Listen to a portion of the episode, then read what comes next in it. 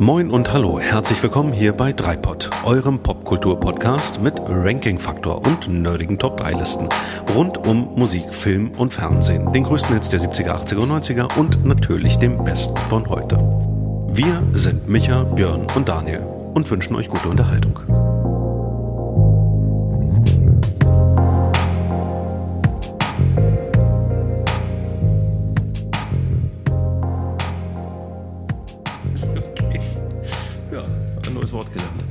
Sehr schön. Okay. Hat sich der Podcast auch schon gelohnt heute? Das finde ich auch.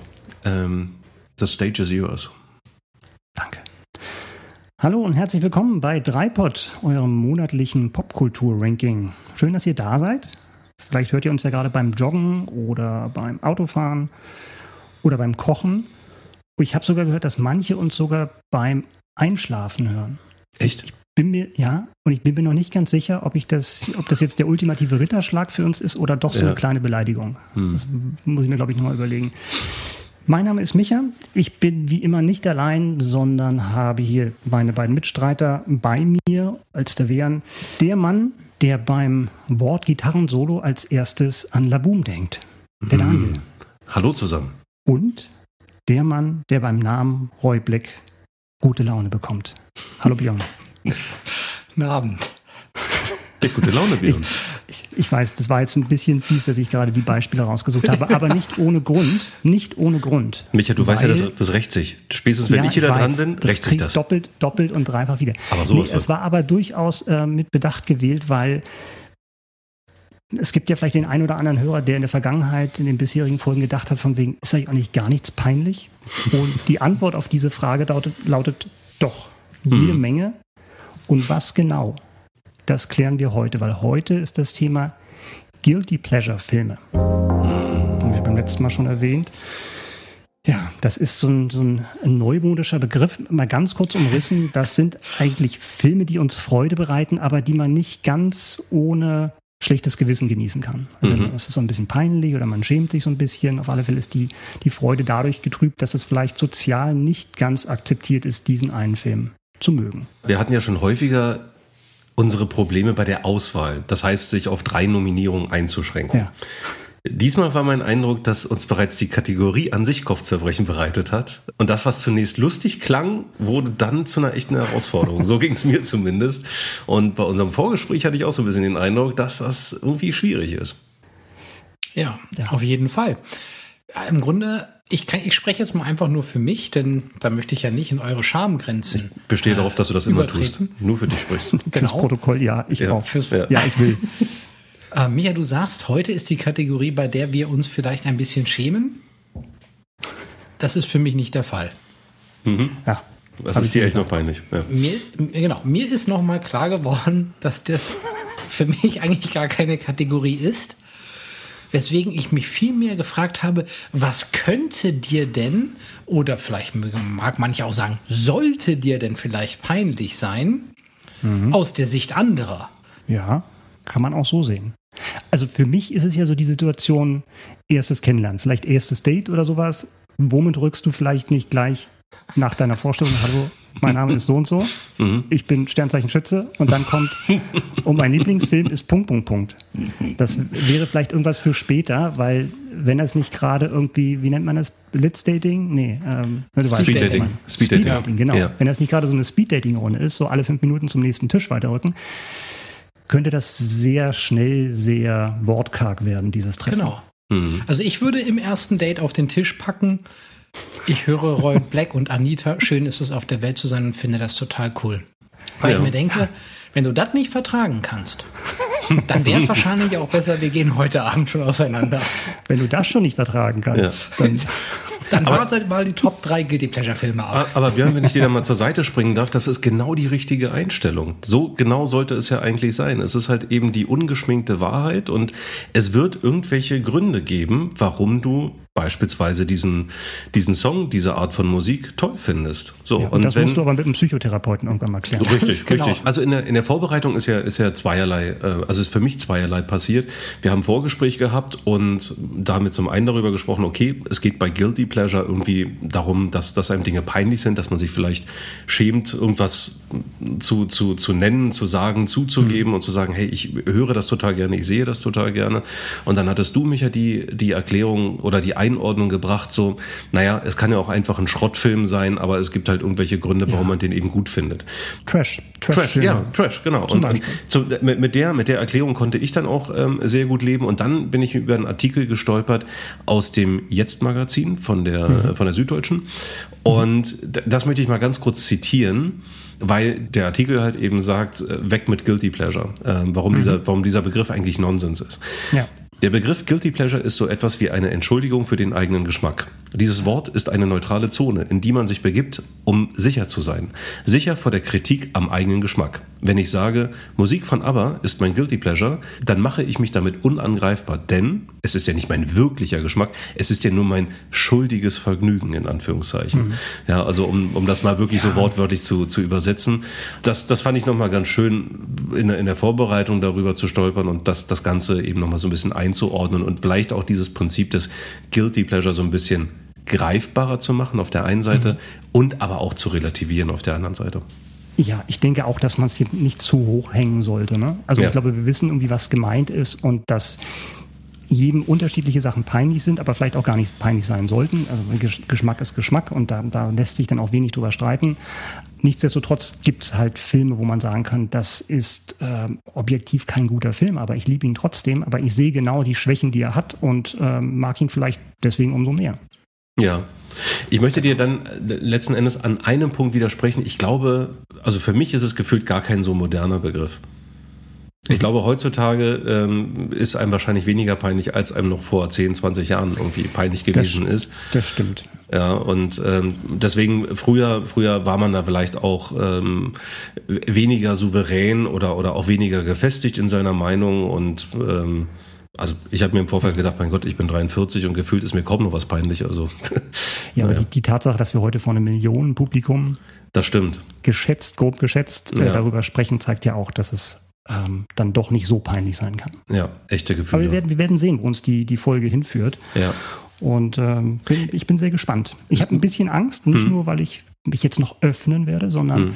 ich habe so ein bisschen Angst vor Doppelungen, ja. weil ich nicht genau oh. weiß, ich nicht genau einschätzen kann. Habe so ein bisschen bei einem Film so eine, eine Ahnung, da könnte ja. es vielleicht das Hotel California-Syndrom geben. Aber hm. mal gucken. Den Gedanken hatte ja. ich auch. Ich sag nur eins, Micha. Ähm, mhm. Egal, was heute passiert, aber wenn du eine Frage der Ehre nominierst, dann hau ich dich. Ja? Nein. Nur, nur damit, das mal, damit das mal klar ist. Ne? Den kann man bei vielen anderen Kategorien nennen. Ja, ja. Hier heute auf keinen ja. Fall. Ja.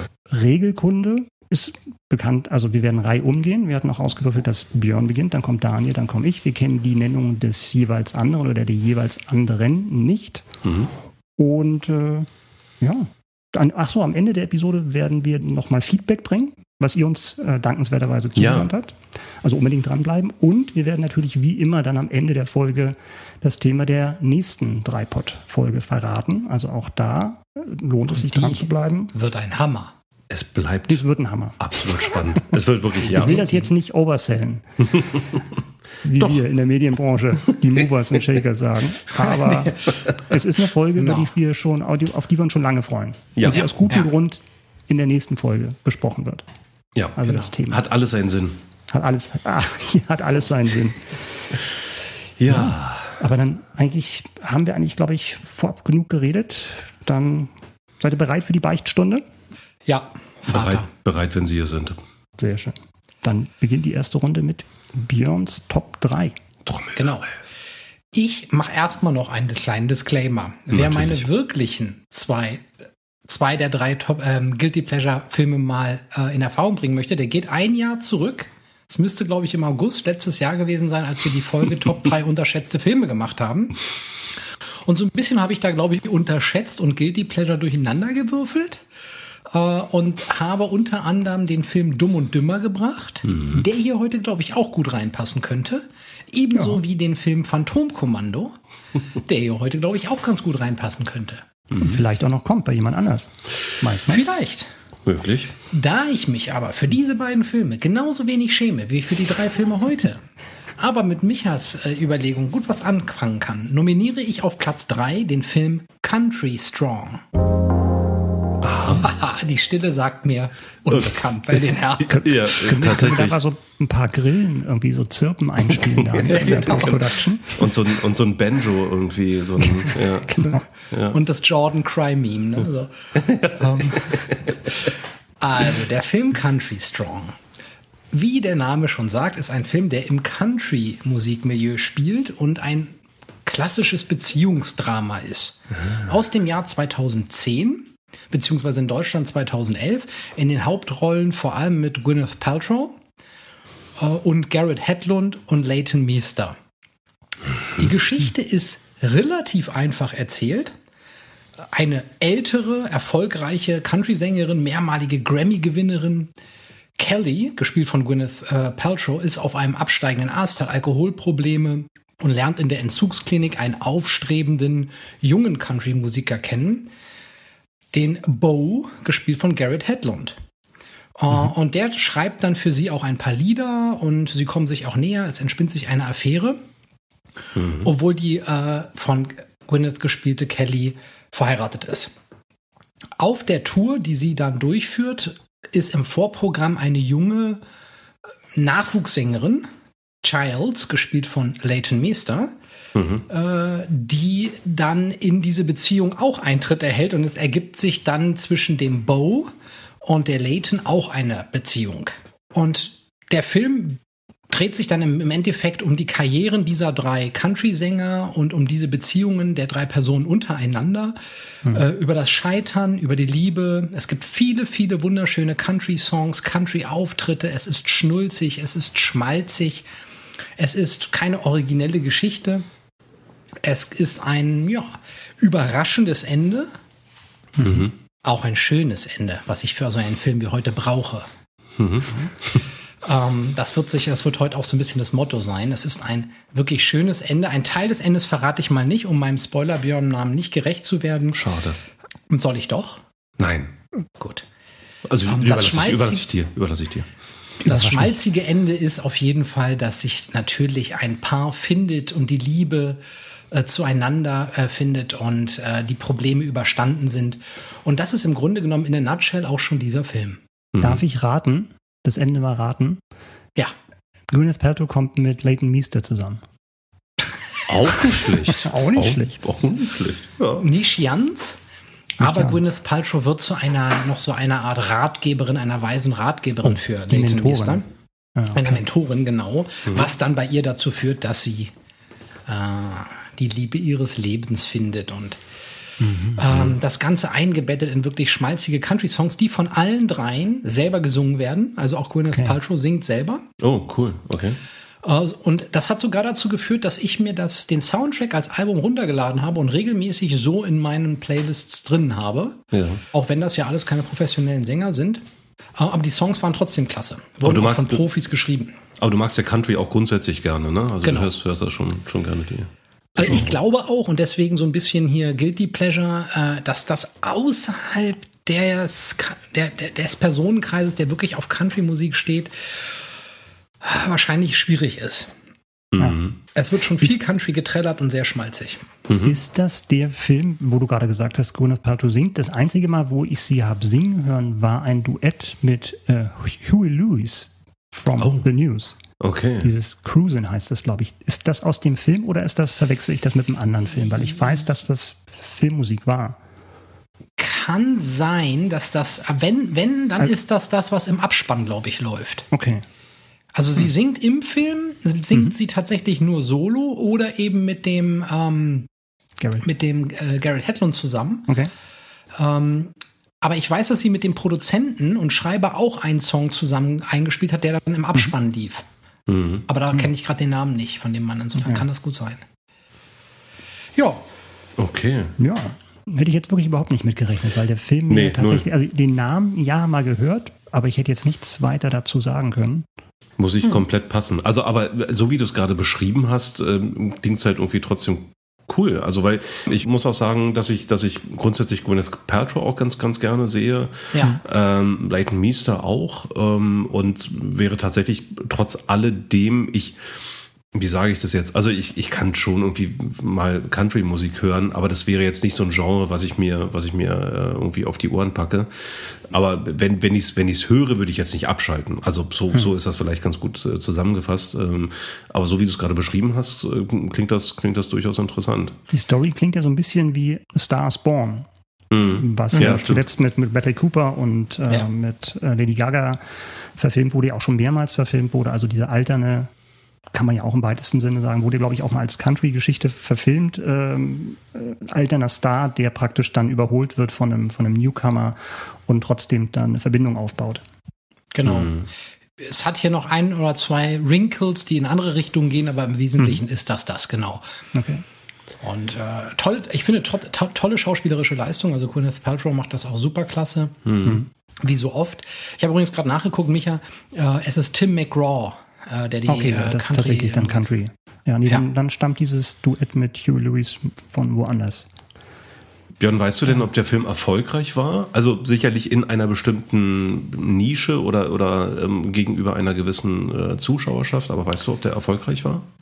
Also der, der Film hat wohl in Amerika circa 20 Millionen Dollar eingespielt.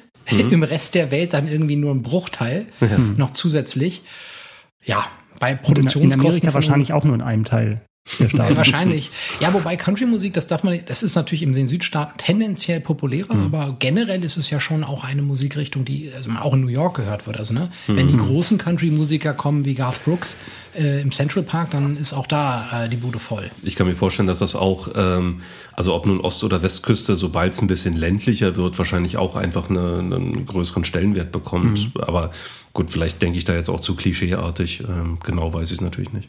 Mhm. Ja, das ist meine Nominierung ja. und ich würde vielleicht noch mal so unterstreichen, auch wegen der Kategorie heute, äh, ist es ist einfach natürlich schon die, die Country-Musik macht diese ganze Liebesgeschichte und Beziehungsdramatik, äh, Lebensfindung noch mal ein ganz klein Stückchen schmalziger, ja, ähm, ja gefühlvoller. Mhm. Und äh, das, das ist ja auch, liegt ja in dieser, in dieser Country-Genre auch so ein bisschen äh, drin. Mhm. Äh, und äh, das ist so, soll so ein bisschen der Startschuss sein für das, was hier heute bei mir noch kommen wird. Und ist das so ein Film, den du immer wieder einlegen würdest, wo du sagst, hey, den gucke ja, ich einfach gerne, ja. gibt mir ein gutes Gefühl. Genau. Ja? Okay. Und, und also selbst die Musik, wie gesagt, ich, ich hau mir die gerne mal so noch rein beim Joggen oder so, weil ich das einfach schön finde. Ja. Okay. Mhm. Ich frage deswegen, weil, wie, wie ich es eben schon sagte, so, so lustig im ersten Impuls die Idee Guilty Pleasure klingt, ähm, ich fand es, umso länger ich darüber nachgedacht habe, äh, super schwer greifbar. Und deswegen frage ich so gezielt nach, ob das wirklich so ein Film ist, wo du auch immer wieder sagst, hey, den haue ich immer wieder rein oder würde es immer wieder äh, machen. Weil äh, selbst, also, wenn man die, selbst wenn man die Story schon kennt, es gibt dann irgendwann keine Überraschung mehr, man äh, ne, weiß das alles. Aber ähm, man, man schaut ihn trotzdem irgendwie immer wieder gerne. So wie Ocean's ja. 12 oder andere Dinge. Ich habe übrigens gestern Abend Ocean's 11 gesehen, äh, aber unabhängig davon ähm, ist es generell so, muss ich sagen, dass ich jetzt, egal ob, ob heute oder unsere sonstige Kategorien, sel selten schaue ich bewusst, wie du sehr sagst, oder mhm. lege Filme ein, mhm. immer wieder. In deinen Laserdisc-Player. In meinen Laserdisc, genau. Ui. In meinen VHS-Spieler. Ja. Ähm, ich schaffe die Sponsoren ran. Genau. Äh, und wenn, und das ist vielleicht auch für heute nochmal ganz interessant, weiß nicht, wie das bei euch ist, hm. und wenn, dann ist es tatsächlich mir aufgefallen, mache ich das schon auch ganz gerne bei Musikfilmen. Mhm. Aha, aha, aha. Mhm, mh, Was da wohl noch kommen mag. Ja, ja, ja, ja. Mhm. Ja, aber noch Das ist doch eine gute Überleitung. ja. Zu was jetzt? Ja, zu Dan the Man. Zu, zu, zum Musikfilm? Zu, zu deinem ersten Musikfilm heute. Okay. Nein, zu deiner Top 3 ja. Filme. Zu, zu meiner Top 3, also das wird jetzt so gar nicht musikalisch, so viel kann ich euch jetzt schon mal vorab verraten. Okay, ich habe jetzt gar nicht damit gerechnet, dass das so schnell geht, aber ja. wenn ihr mich schon so gezielt ansprecht, dann sage ich euch, dass meine Nummer 3, wir gehen zurück ins letzte Jahrtausend. Meine Nummer 3 ist aus dem Jahr 1997. Und der Film heißt Starship Troopers. Ja, ja. Davon, genau sowas meine ich. Genau, jetzt wird's jetzt, jetzt ernst. Now we're, now we're talking. talking. genau.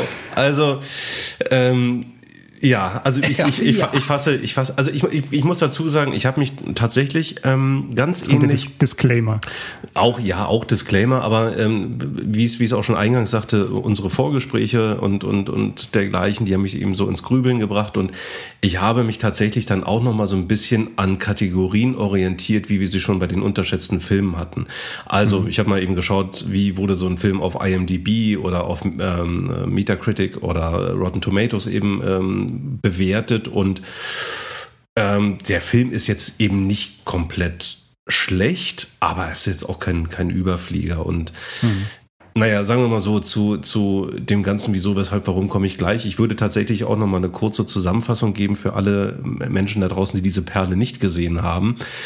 Die Story ist auch relativ einfach. Die ist jetzt nicht mega komplex. Die Menschheit unter Führung einer Weltregierung ist im Krieg gegen die sogenannten Bugs. Ja, das ist eine charmante Umschreibung für käferartige oder meinetwegen auch spinnenartige außerirdische Wesen. Und es geht in erster Linie um eine Handvoll von Schulfreunden, die beschließen, sich nach der Schule eben dem Militär anzuschließen, um gegen die Bugs, also gegen diese ultimative Bedrohung der Menschheit zu kämpfen. Darunter die hübsche Carmen, gespielt von Denise Richards, die Pilotin möchte, äh, werden möchte. Und der ebenso hübsche Johnny Rico, der Carmen beeindrucken möchte. Kaspar Van Dien, wer kennt ihn nicht? Und der, der der Caspar van Dien. Der Caspar van Dien, genau. Und der smarte Karl, der beim Militär seine telepathischen Fähigkeiten weiterentwickeln möchte. Gespielt von Neil Patrick Harris, vielen bekannt natürlich durch How I Met Your Mother. Und dann gibt's dann noch Dizzy Flores, ähm, gespielt von ähm, Dina Meyer, ähm, die man möglicherweise aus Saw kennt oder Star Trek Nemesis. Also jetzt auch nicht mega bekannte Schauspieler. Wahrscheinlich ist, ähm, sind, sind Neil Patrick Harris und Denise Richards noch so die bekanntesten aus dem Cast. Also, ähm, alle machen Karriere, ob nun bei den Bodentruppen in Raumschiffen oder beim militärischen Geheimdienst, erleben Beförderungen, Degradierungen, sind zum Teil in Liebschaften miteinander verbandelt und erleben ganz unterschiedliche Schicksalsschläge. So, damit ist die Story eigentlich größtenteils ähm, erklärt. Und es geht halt ähm, fortwährend um diesen ultimativen Kampf Menschheit gegen die Bugs. Und ja, äh, also nebenbei noch erwähnt, ähm, Regie hat ähm, Paul Verhoeven ähm, äh, geführt, ähm, den man möglicherweise aus weiteren Perlen wie Robocop, Basic Instinct und Showgirls kennt. Du sagst das so Perlen, also die ersten beiden sind richtig gut. Absolut. Äh, ja, ja, ja, ja. Also äh, lass mir, lass mir meinen suffisanten Unterton. Das, nee, äh, ne? nee heute okay. nicht. Heute nicht. Ja, warum, warum Guilty Pleasure? Also oberflächlich betrachtet ist Starship Troopers ein sehr brutaler, blutrünstiger Science-Fiction-Metzelstreifen, ähm, der auch nur so strotzt von ja, Militarismus und ähm, Gewalt. Ja, also Blut spritzt regelmäßig, äh, fliegen Körper und Käferteile durchs Bild und das, das geht irgendwie so am laufenden Band und es wird auch kein Klischee ausgelassen. Und nebenbei bemerkt, die Bundesprüfstelle für jugendgefährdende Schriften oder Medien, wie sie heute hat, äh, heißt, hat den Film 1999 indiziert, was erst hm. 2017 aufgehoben wurde. Das heißt, wenn ihr diesen Film irgendwie mal im Fernsehen gesehen habt, dann könnt ihr davon ausgehen, dass ihr die stark geschnittene Fassung gesehen habt. Jetzt kommt ich dachte, du sagst jetzt, dann habt ihr euch strafbar gemacht. Auch das, auch das. Also unter, unter äh, cineastischen ähm, äh, Gesichtspunkten habt ihr euch strafbar gemacht. Jetzt kommt, jetzt kommt das große Aber. Also ich, ich sagte ja eben oberflächlich betrachtet, ähm, nach meinem Empfinden und nicht nur nach meinem Empfinden ist dieser Film ziemlich missverstanden, weil, wie gesagt, oberflächlich ist es halt äh, eine, eine Science-Fiction-Gewaltorgie, aber es ist halt eben Satire und es ist eine bitterböse Satire auf Faschismus, auf Militarismus. Der Film ist bis und das Dach voll mit Hurra-Patriotismus äh, der, der ganz besonderen Art und er ist so durchgängig stark überzeichnet. Mhm. Aber in meiner Wahrnehmung ist er trotzdem total gut erzählt und er ist geprägt von einem ganz speziellen, wahrscheinlich sehr subversiven Humor und den rafft man vielleicht auch nicht beim allerersten Mal, ähm, aber es lohnt sich, diesen Film zu schauen in meinen Augen. Und ähm, ich habe den lustigerweise vor zwei, drei Monaten das, das letzte Mal gesehen. Mhm. Erstmalig im englischen Original, was ich auch jedem nur ans Herz legen kann, weil äh, die deutsche Synchro ähm, nicht nur schlecht ist, sie, ähm, sie ist auch schlecht übersetzt, also wirklich inhaltlich schlecht übersetzt, so dass gewisse Dinge gar keinen Sinn ergeben oder gewisse Zusammenhänge und gerade gewisse satirische Zusammenhänge gar nicht klar werden. Wobei es ja eine, Aus, eine Ausnahme gibt, finde ich, wo die, die Synchronisation, ohne jetzt das Original zu kennen, natürlich ja. genial ist. Ja. In, in der Besetzung des Nachrichtensprechers. Oh, der ja. gesprochen wird von Egon Högen. Oh, geil. ja, super. Den man vom, vom siebten Sinn, also ja. einer Verkehrsratgebersendung, äh, die es früher gab, äh, ja. vielleicht kennt. Also eine sehr prägnante Stimme, die da ähm, ja völlig aus dem, aus dem Nichts kommt, aber irgendwie für einen totalen Lacher sorgt, finde ich. Ja. Ja, also so gesehen in meinen Augen, wenn, wenn, man, wenn man den Film auf einer anderen Ebene irgendwie versteht und, und unter diesen Aspekten, wie ich sie genannt habe, also Faschismus, Militarismus, Patriotismus und, und das Ganze eben in einer sehr satirischen Art und Weise, dann ist der Film im höchsten Maße unterhaltsam. Das habe ich gerade letztens wieder festgestellt, hm. wie gesagt, zwei, drei Monate. Und ich habe auch festgestellt, dass er relativ gut gealtert ist. Und ja. vom, vom ja, Skript Effekte, her. Ne? Die Effekte, erstens ja. das und vom Skript her mit, mit all seiner Überzeichnung, aber die, die, die, die, äh, das Skript, die Dialoge, das ist, das ist nicht schlechter geworden. Das ist ein cooler Film. Und deswegen einfach mal meine Nummer drei der, der Guilty Pleasure Filme. Ja, das ist echt eine, eine schöne Wahl. Die passt, glaube ich, sehr gut hier rein. Eben, dass ja. es so einer ja. der, der Filme ist, wo man wirklich das auf komplett unterschiedliche Arten lesen kann. Also Verhöfen als als Europäer dann praktisch einen anderen Blick hat auf diese, ja. auf die USA und auf die Filme, die die USA seit Jahrzehnten produziert hat und wie die äh, amerikanische Armee dargestellt wird. Und also das, was er dann in den Film reingeschmuggelt hat und das, was er den seinen Studiobossen verkauft hat, eben, dass man es auch genauso als Sommerblockbuster mit viel Action und hübschen Gesichtern sehen kann, weil die mhm. sehen ja wirklich alle aus wie, wie aus dem Werbefernsehen, ja. die Leute, die da rumstehen. Und ja. auch nackt, Nacktszenen ah. dabei, auch ungewöhnlich für einen US-Film, dass du ja. da richtig, ähm, richtig nackte Menschen sehen kannst. So gemischte Duschen, gemischte Duschen bei den Marines. So, ja. Genau. Ja. Für jeden was dabei. Und mhm. äh, ich glaube, ich glaube auch die, die Art und Weise, wie die Uniformen gestaltet sind, das ist mhm. auch nicht unbedingt zufällig. Also ich, ich ja. habe schon den Eindruck, da ja. hat man hier und da mal hingeschaut, wie sahen denn eigentlich damals im Nationalsozialismus die ja. Uniformen aus. Und ähm, insofern kein Klischee ausgelassen und gerade eben Satire äh, völlig überspitzt. Und ich kann mir sehr, sehr gut vorstellen, dass es Menschen da draußen gibt, die sagen, was, was für ein schwachsinniger Film. Mm, aber da kann ich wirklich nur nochmal das unterstreichen, was ich schon gesagt habe, den mal wirklich unter etwas anderen Aspekten betrachten und wirklich mal sich das Wort Satire äh, auf die Hand schreiben und dann diesen Film nochmal schauen. Mhm. Ich verstehe das total. Ich, ich habe den damals auch im Kino gesehen. Ich frage mich gerade, Daniel, ob wir den zusammen gesehen haben. Das äh, kann durchaus sein. Ja. Von, von Leuten. Ja. Ähm, ich was, was, was halt ein bisschen erschreckend ist, und ich glaube, das ist auch so der, der, der Grenzgang dieses Films, ich finde den gar nicht mal irgendwie ein stupides Gewaltdrama.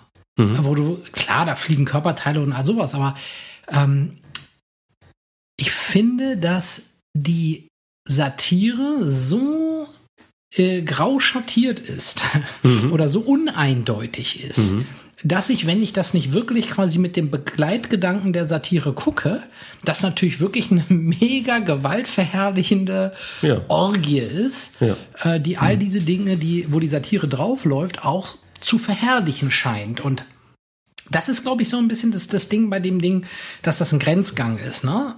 Und das, das, wenn, wenn das auch bewusst in Kauf genommen wurde, so nach dem Motto, dann können wir ja auch einen Blockbuster draus machen, weil echte Kriegssatire guckt sich vielleicht die Masse nicht an. Das ist natürlich Und schon du kriegst keine 100 Punkt. Millionen, du kriegst keine 100 Millionen Budget dafür, ja. wenn du das im Studio vorschlägst. Aber, aber ja. die Bundesprüfstelle hat das damals so begründet. Und das war für mich dann auch nochmal irgendwo der, der Zusammenhang, dass ich das nicht nur selber so wahrnehme, sondern die Bundesprüfstelle hat damals gesagt, das ist Militarismus und Gewalt pur. Den setzen wir jetzt mal auf den Index, den Film. Ne? Also insofern, das war für die irgendwie das, das, das, das Vorherrschende. Und klar, ja, der ist super brutal, aber das ist für mich nicht die Essenz dieses Films. Mhm. Ja. Also hat wenig mit Musikfilmen zu tun, aber wer weiß, was der liebe Micha uns jetzt präsentiert mit seiner Nummer drei. Ja, auch da muss ich dich leider enttäuschen. Musik gibt Ach, wenig. Es ist ein, ist ein, ich glaube, ich muss machen wie beim Pflaster abziehen, einfach sagen, was es ist. Es ja. ist ein Film von 98 und der heißt Armageddon, das jüngste Gericht. ja, das ist auch hart. Ja. Worum geht's? Ja. Der Untergang der Welt steht an. Äh, ein Asteroid so groß wie Texas, wird mehrmals, betont im Film, äh, mhm. bewegt sich auf die Erde zu. Damit sich Alle, auch jeder Amerikaner das vorstellen kann. ja, genau. so groß wie Texas, krass. Ja, okay. Das ist ziemlich groß. Die, äh, alle, alle Schutzmaßnahmen sind bisher gescheitert und so greift die US-Regierung dann mit Hilfe der NASA zum letzten Mittel. Und das letzte Mittel sieht so aus, dass ein Team von Ölbohrexperten rund um Harry Tesker es gibt einen, das ist Harry Tesker, gespielt von Bruce Willis, ja. ähm, den Job bekommt, diesen Astro Asteroiden zu stoppen. Und der Plan sieht vor, also diese, dieses Team von, von Leuten, die auf einer Ölplattform arbeiten, werden zu Astronauten ausgebildet. Sie werden ins All geschickt. Dann landen sie auf dem Asteroiden, bohren ein Loch, was glaube ich 250 Kilometer tief ist, schmeißen eine Atombombe in dieses Loch, fliegen weg, der Asteroid fliegt in die Luft und die Erde ist gerettet. Und mhm. das alles in 18 Tagen. Mhm. Mhm. mhm. Der, mit, anderen Worten, mit mhm. anderen Worten, es ist ein Michael Bay-Film. genau. Entschuldigung, der, der Grund, warum Jerry Bruckheimer, ne? Ja, auch, genau. Der als Grund, Produzent der Grund, warum ich so lache, ist, ähm, das, das ging mir in der Vorbereitung auch so, wenn ich, wenn ich mal so versuche, mit eigenen Worten so den Plot von so einem Film zusammenzufassen, das kann so unfassbar witzig sein. Und ich bin in, in der Vorbereitung auch über Armageddon gestolpert und ist mhm. großartig. Also wenn man das wirklich jetzt, wie, wie du es gerade sagst und wie, wenn ich dir so zuhöre, es ist wieder so schön und so absurd. Ähm, ja absurd trifft. Also die Absurdi Absurdität dieser Prämisse ist es eigentlich schon. Also auch ja. selbst Ben Affleck, der da mitspielt, spielt einen der, der Bohrexperten mhm. und auch den ähm, praktisch den Schwiegersohn in Spee äh, und Freund von der Tochter von Bruce Willis gespielt, mhm. von Liv Tyler. Der hat auf dem DVD-Kommentar gesagt, er hat Michael Bay mal gefragt, so von wegen, sag mal, wäre es nicht einfacher, Astronauten zu zu Bohrexperten auszubilden, Geil. anstatt andersrum. Ja. Und Michael Bay uh, told me to shut the fuck up. Und das war, das war, die Ende der, das war das Ende der Diskussion äh, ja. dieses Themas. Ja. Aber es zeigt halt schon, wie, wie völlig Banane diese Ausgangssituation in dem Film ist. Und ja. es ist, es ist leider auch von der Umsetzung her so, es sieht alles aus wie ein Werbeclip. Und alles ist too much von der von dem von dieser klebrigen Soundtrack-Musik über den Look äh, hast dann viel Slow-Mo und Leute drehen sich bedeutungsschwanger um zur Kamera und sagen Sätze wie oh Gott stehe uns bei und ähm, also ich, ein paar, paar Sachen haben wir tatsächlich ja. aufgeschrieben. Es gibt dann einen Satz von wegen Bitte um Erlaubnis, die Hand der Tochter des mutigsten Manns zu schütteln, den ich je getroffen habe. und das wird dann mit voller Ernsthaftigkeit vorgetragen und von also ich, ich habe noch nie meine Tiefe verfehlt und ich werde heute nicht damit anfangen, als es darum geht, irgendwie yeah tief zu bohren. Und so. Also es ist äh, alles, äh, wie gefühlt ist alles in dieser Golden Hour gefilmt, also diese, diese magische Stunde, wo, wo praktisch die Sonne kurz vorm Untergang ist und alles in so ein ganz weiches Licht get, ge, getüncht ist und ja. es ist Pathos, Pathos, Pathos. Es ist wirklich ja. schlimm. Und ist es nicht so, dass am Ende auch noch irgendwie der Zünder kaputt geht und die dann ein Stöckchen ziehen, darum machen, wer jetzt ja. die Bombe per Hand unten zündet und sich damit opfert? Genau. Großartig. Und, und, da hast du dann auch wieder, also das können wir, glaube ich, jetzt nochmal sagen, Spoiler für einen Film von 98. Eigentlich soll dann äh, AJ, gespielt von Ben Affleck, das machen, weil er das, er hat verloren. Und aber natürlich opfert sich dann Fadi. Bruce Willis, äh, um ja. dem jungen Paar eine, eine, Zukunft zu geben. Und äh, ja. es gibt traurige Szenen am Bildschirm in der NASA-Zentrale mit Liv Tyler. Es ist ja, es ist wirklich schwer auszuhalten, insbesondere wenn man bedenkt, dass welche Sünde dieser Film begeht, wirklich grandiose Schauspieler mit Nebenrollen abzuspeisen und völlig zu verschwenden, wie Steve Buscemi oder Billy Bob Thornton. Wahnsinn. Owen Wilson. Owen, ja, Owen Wilson würde ich jetzt nicht ganz in der Liga sehen, oh. aber auch der spielt mit. Ja. Aber Micha, irgendwie habe ich jetzt ja. gerade das Gefühl, du, äh, das wäre jetzt die Top 3 der beschissensten Plots und ja. Filme. Jetzt ja. brauchen wir die, die Kehrtwende. Ja, jetzt, jetzt kommt auch die Kehrtwende, weil es trotzdem funktioniert für mich. Also ich bleibe hängen bei diesem Film und trotz dieses Pathos, also diese Szene, wo tatsächlich zum, tatsächlich zum Schluss Bruce Willis sich opfert, das ist auf dem Papier, kann das gar nicht funktionieren ähnlich wie dieser ganze Film nicht funktionieren kann. Mhm. Aber es ist trotzdem eine Szene, die dich mitnimmt, wenn du da ja. Liv Tyler Flynn siehst vom ja. Bildschirm oder praktisch nur die Stimme hört und äh, Bruce Willis praktisch dieses, diese ultimative Opfer bringt, nicht nur für, die, für den Fortbestand der, der Welt, sondern für seine Tochter und für, für, den, für, sein, für den Freund ihrer, für den Freund ja. seiner Tochter, den er eigentlich den, die, den ganzen Film über nur irgendwie Abneigung gegenübergebracht hat. Und, Also Pap das- und Papa Steven aus dem Off auch noch den Soundtrack dazu beisteuert. Das auf jeden Fall. Also Ja. ich habe ja gerade über den Soundtrack gesprochen. Das ist nochmal eine andere Sache als der Song. Der Soundtrack ist wirklich schlimm, aber ähm, also Aerosmith haut's raus. Ja, äh, I don't wanna absolut. lose a thing. Ja. Ihr einziger Nummer 1 Hit, bis heute einziger Nummer 1 Hit in den USA.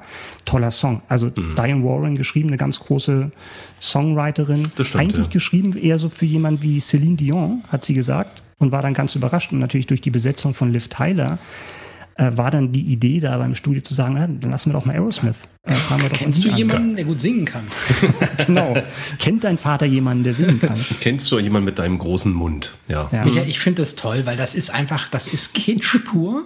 Das ist Pathos, Patriotismus, äh, auch wenn es jetzt nicht rein amerikanisch äh, natürlich ist, mit dem Asteroiden ist ja die ganze Welt im Arsch dann, Ja. aber ich kann das total verstehen, ähm, dass du trotz deiner ganzen kritischen Distanz einfach da sitzt und sagst, das funktioniert bei mir. Ja.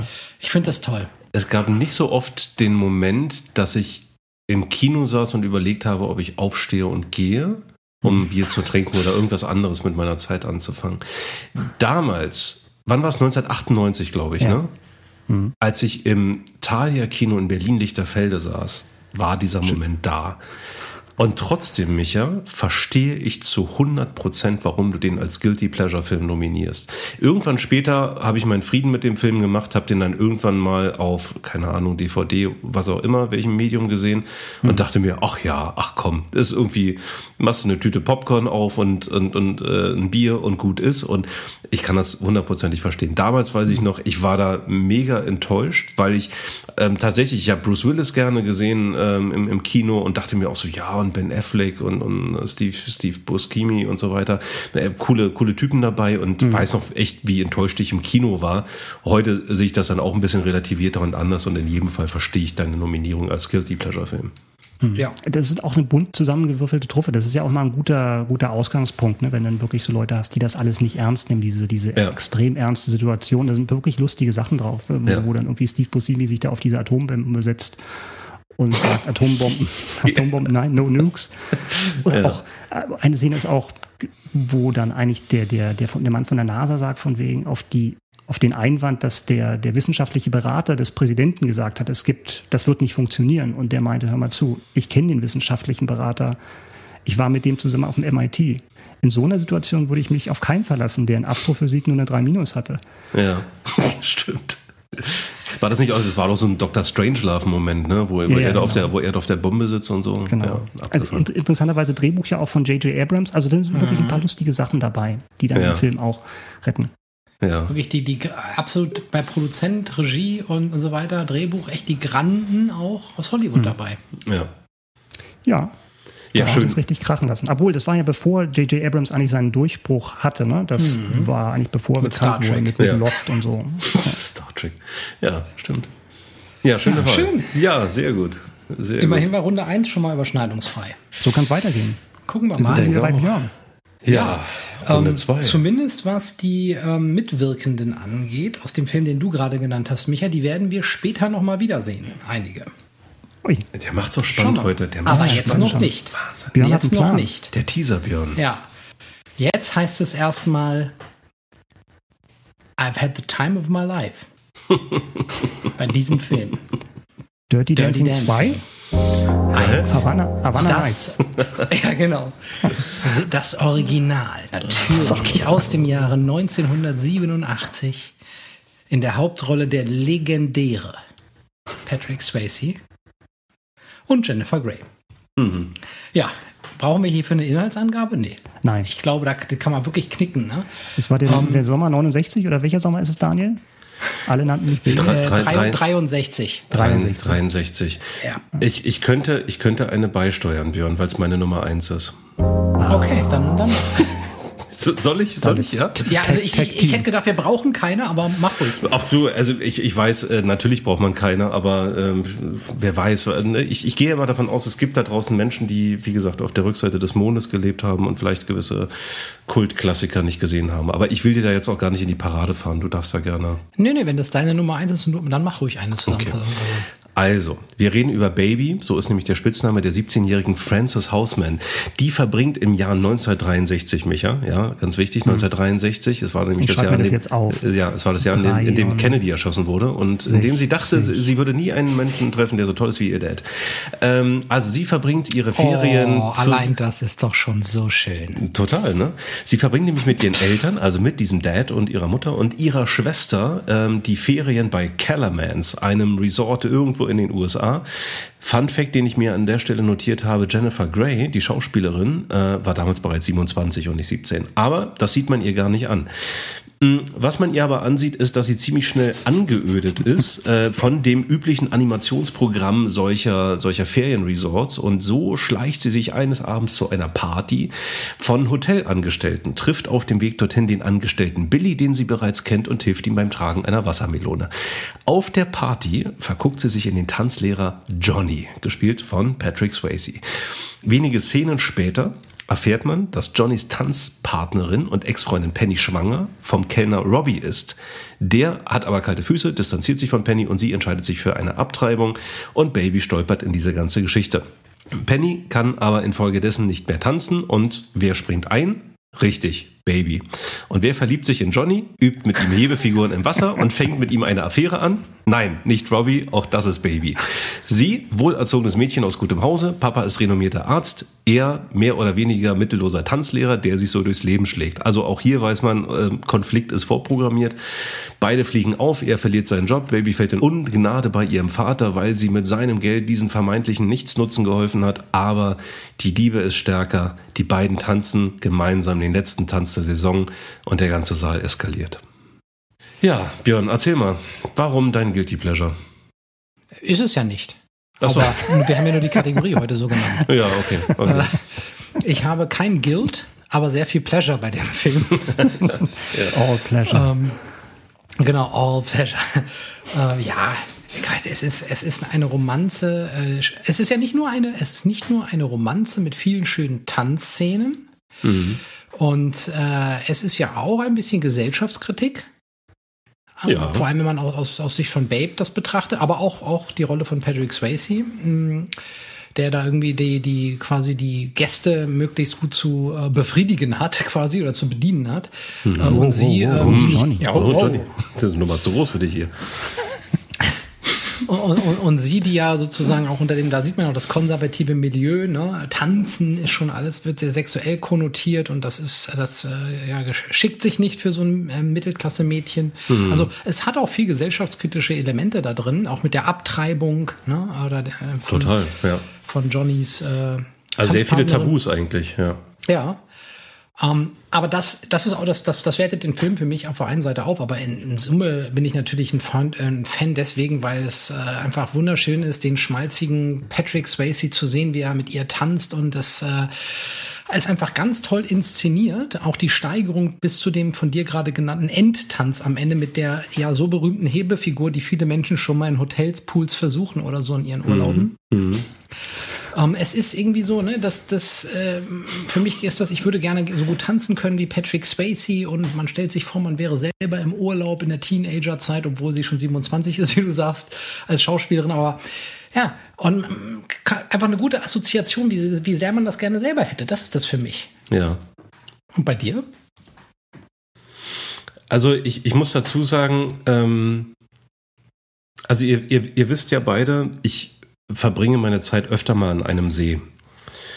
Und ich stand da letztens abends, kurz vor elf, am Ufer und schaute auf den See und habe von irgendwoher Musik gehört und mitten auf dem See lag ein Boot, von dem diese Musik kam. Und Männer und Frauen sangen lauthals Be My Baby. Oh, ja, sehr schönes Und ich grinste über beide Ohren und wusste in dem Moment, dass das heute meine Nummer eins sein wird. Und es geht gar nicht darum, also natürlich Dirty Dancing, eigentlich, na klar, meine Inhaltszusammenfassung war komplett überflüssig und eigentlich sollte jeder diesen Film kennen oder zumindest irgendwie mal was darüber gesehen, gelesen, gehört haben. Das ist ein Kultfilm, braucht man gar nicht zu erwähnen. Es ist natürlich von der Story her, vom Skript her, es ist kein Überfilm, der ist jetzt nicht besonders raffiniert, sondern es ist eigentlich eine relativ einfache Geschichte, aber diese Geschichte ist eben wunderschön inszeniert und ich glaube, was bei mir diesen Guilty Pleasure Aspekt ausmacht, ist, dass ich den Film nahezu auswendig kann. Jetzt sind wir wieder bei dem, bei dem Blind Date oder man sitzt sich irgendwie ne, beim ersten Date gegenüber und ich weiß jetzt nicht, ob, es, ob das das erste wäre, was ich auspacken würde. Also weiß, sagen wir so, ich, ja. würde, ich würde eher Dirty Dancing erwähnen als Starship Star, Troopers. Starship Troopers, das hast du auch wieder recht. Es ist auch so ein bisschen, ähm, meine Familie hat mich da versaut. Also ähm, äh, allem voran, äh, meine Mutter hat diesen Film geliebt, sie hat den unzählige Male gesehen. Ich war dabei, ich war in, in unserem äh, Ferienort äh, an der Ostsee im kleinen Kino und habe diesen Film da gesehen ähm, Ende Ende der 80er und ähm, ja dadurch, dass meine Mutter den dann später irgendwie über Videokassette rauf und runter geguckt hat, hat sie mich da irgendwie mit reingezogen und infiziert. Sie wird das heute alles nicht mehr hören, aber ich sag mal trotzdem, danke Mama, hast du toll gemacht, ja.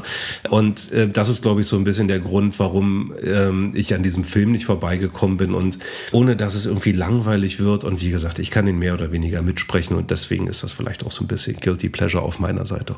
Der gehört übrigens zu den wenigen Filmen, die ich mir tatsächlich ähm, bewusst öfter schon eingelegt habe. Ja, wenn, wenn man noch eingelegt sagen kann. Ja. Und ich würde gerne noch ein Argument hinzufügen, was wir schon mehr oder weniger implizit erwähnt haben. Natürlich der aus meiner Sicht wundervolle Soundtrack. Und ähm, mhm. über die Jahre, vor allem so in der Beginn in der Teenager- und 20er Zeit, äh, habe ich ganz oft diese Musik gehört und immer gerne auf Partys gehört und gern dazu getanzt und mir ganz bestimmten Diskotheken auch immer wieder bestimmte Lieder davon gewünscht, die leider immer erst zu später Stunde getanzt wurden ja. äh, und gespielt wurden, mehrmals sogar genau. Hm. Und es war, äh, fand ich so, das ist aus für mich die, die, die, die, die Tänze, die zu zweit zu diesen Liedern, äh, einigen dieser Lieder, I've had the time of my life, Hungry Eyes, äh, das von dir schon genannte Be My Baby oder so. Ja, das ist schon Feeling. Das Interessante, äh, was mir gerade auffällt, ähm, wo du es wo ansprichst, beim Soundtrack ähm, sprechen wir ja über, über Songs aus den 60ern, ich glaube sogar auch aus den 70ern, aber auch definitiv aus den 80ern. Und das hm. ist halt, findet halt alles auf diesem einen Soundtrack statt, ähm, von einem Film, der halt 1963 spielt. Aber es fällt halt überhaupt nicht negativ auf, finde ich. Also das passt irgendwie trotzdem total gut rein. Ja? Also auch Hungry Eyes aus den 80ern, das ist, glaube ich, irgendwo so auch eine, eine für mich sehr, sehr treffende Zusammenfassung. Der Film ist im wahrsten Sinne des Wortes zeitlos. Der spielt halt irgendwie 63 Stimmt. und wir haben äh, die, die erwähnten Tabubrüche, weil gewisse Themen halt gesellschaftlich damals noch ganz anders äh, wahrgenommen wurden und es natürlich ein Riesendrama war mit, mit Abtreibung und mit äh, Affären und was weiß ich, gerade in so einem jungen Alter. Aber irgendwo ist dieser Film zeitlos und das ist mir gerade eben beim, beim Soundtrack gerade aufgefallen. Stimmt. Ja, und die Magie zwischen den beiden auch, ne, im ja. Film. Das, da kommt ja was rüber, obwohl die beiden Schauspieler ja beim Dreh äh, teilweise gar nicht miteinander klarkamen. Ja, das stimmt. Äh, ja. Die hatten ja vorher schon einen Film gedreht, die, mhm. ne, die Rote Flut, äh, und da genau. haben sie sich Red schon Dawn, miteinander, ja. Red Dawn, genau, ja, miteinander. Und ähm, das hat wohl auch ein paar Mal wieder während dieses Drehs gekracht und man mhm. merkt davon aber gar nichts, sondern mhm. auf dem auf der Rolle kann man nur ein, äh, ein gut funktionierendes äh, Paar sehen und das ist toll. Ja, das stimmt. Micha, haben wir dich jetzt komplett verloren? Nee, habt ihr nicht. Ich habe gerade über die Musik nachgedacht und hatte mir überlegt, ob das nicht vielleicht auch einfach der Gewöhnungseffekt ist, dass einem Kann dass, auch sein. dass man sich nicht mehr daran stört, dass beim, beim Höhepunkt des Filmes eben so ein 80er-Jahres-Song kommt. Ja, das, das, das, kann auch sein. Ja. ja, aber toller Soundtrack auf alle Fälle. Mhm. Und ja, so klassische Romeo und Julia-Geschichten, das, das funktioniert halt dann auch in einem anderen Setting. So zwei Leute von, von unterschiedlichen Seiten der Gesellschaft, die dann sich verlieben immer ein gutes Thema. Ja, aber Micha, dann, also wenn, wenn, wenn Björn nichts mehr hat, dann mach du doch jetzt gerne weiter. Björn, ich bin, ich bin jetzt natürlich so von der Seite reingegrätscht, aber. Also ich könnte den ganzen Podcast nur über diesen Film machen, oder äh, das, äh Okay, dann machen wir, machen wir irgendwann mal die Top 3 Dirty Dancing Momente. Genau. Das wäre doch mal was. Meine zweite Nominierung, äh, also die, die Abwechslung ist ganz schön bisher. Ich glaube, ich bringe jetzt noch mal eine ganz andere Farbe mit rein, weil meine Nummer zwei hat keine Handlung. Und ich meine es jetzt nicht im Sinne von wegen, ja, Armageddon hat auch keine Handlung. Mhm. Nee, mein Film hat wirklich keine Handlung. Das ist keine Beschuldigung. Es gibt keine Rahmenhandlung. Es gibt auch keine Kontinuität in dem Film. Denn mein Film heißt Jackass, der Film. Ja, oh, krass. Und, interessanter.